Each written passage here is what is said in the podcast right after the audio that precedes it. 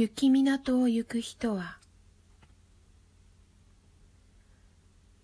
夜べなく春が来て何万回も淡雪の中で死せるカモシカが暖かく蘇っている丘を見上げる。黄色い火がある。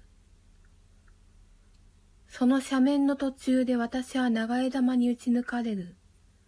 その私を私は出ていく。光狂うあぜ道に昏睡しているもうもうと雲が湧く。心臓が暗いときがらんとした明るいあぜ道は脳髄がわっと芽吹いて今朝の新しい遺跡を作るのだった。袖は瞬く間に消え失せる。水草を追う。春の覆う水の気配の。